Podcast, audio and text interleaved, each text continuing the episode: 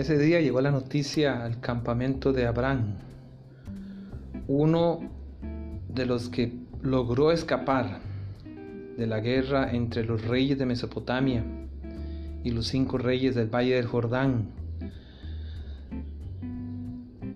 Alcanzó el campamento y trajo las noticias que habían sido derrotados, que Kedor Laomer y los otros reyes llevaban a todos cautivos, entre ellos Lot, su esposa y sus hijas. Abraham era un hombre decidido, un hombre inteligente que sabía cómo reaccionar en esos momentos.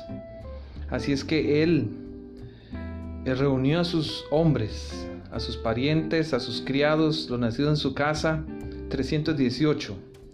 Y también reunió a Mamre el amorreo, hermano de Escol y hermano de Aner, los cuales eran aliados de Abraham. Aquí se mencionan tres hermanos, Mamre, Escol y Aner. Mamre es conocido no solo él como un personaje, su nombre significa probablemente vigor, otros tienen que significa gordo, pero él era el dueño de un bello lugar en el sur, cerca de Hebrón, llamado el Encinar de Manre, porque habían diferentes árboles allí. Eh, y se han tratado de identificar ese lugar porque se llegó a convertir en un lugar famoso. Abraham, Isaac y más tarde Jacob en ciertos momentos vivieron en ese lugar.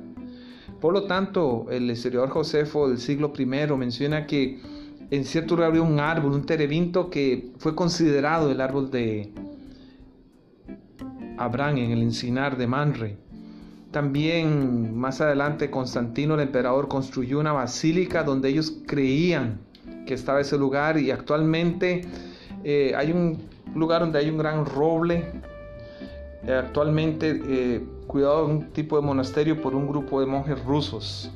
Eso demuestra que Manre llegó a ser importante. Ahora, la palabra de Dios nos dice que ellos eran aliados. Algunas versiones ponen confederados. Inclusive hay una traducción en español que traduce como amigo, amigos de Abraham. El texto, la palabra hebrea dice berid, que es la palabra que se usa para el pacto. So, quiere decir que ellos eh, eran aliados, tenían un convenio con, con Abraham.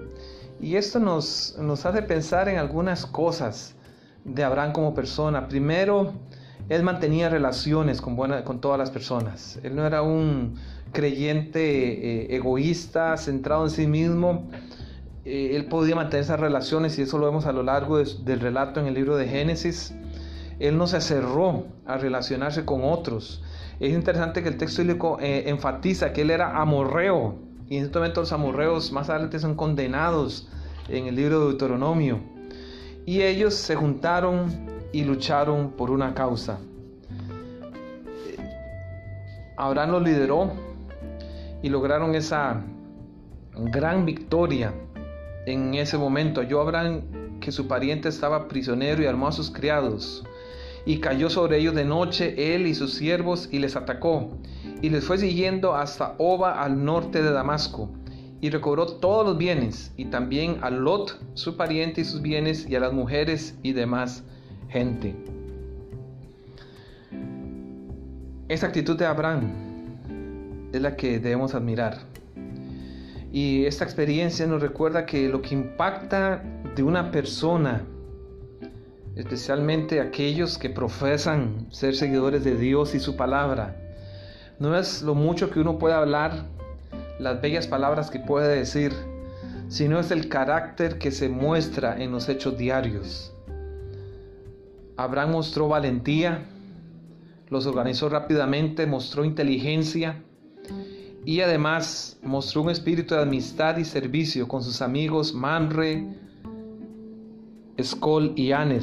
Y cuando llegó el momento de repartir el botín, él dijo, yo no quiero nada, pero sí, por favor permitan que los varones que fueron conmigo, Aner, Escol y Manre, tomen su parte al final del capítulo 14. Necesitamos personas con un carácter como el de Abraham.